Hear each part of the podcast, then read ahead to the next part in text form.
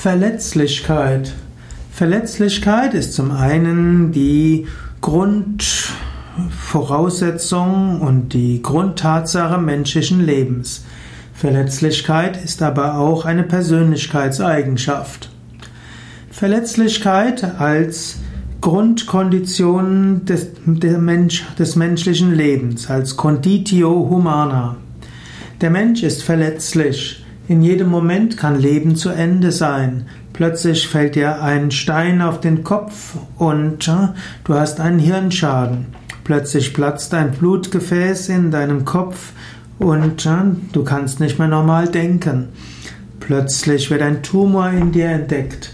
In diesem Sinne, Verletzlichkeit ist eine der Grund, ja, Grundbedingungen menschlichen Lebens. Wir sind verletzlich in unserem Dasein. Es gilt, dessen bewusst zu sein.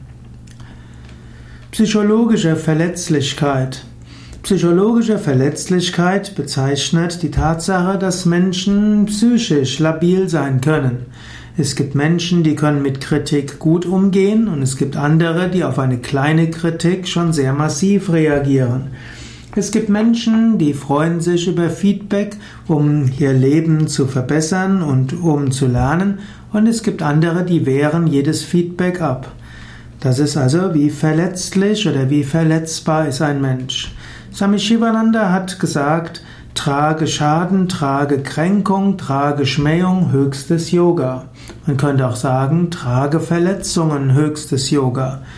Wenn du nicht so schnell gekränkt werden kannst, wenn du nicht so schnell emotional und persönlich verletzt werden kannst, dann hast du einiges gelernt auf dem spirituellen Weg.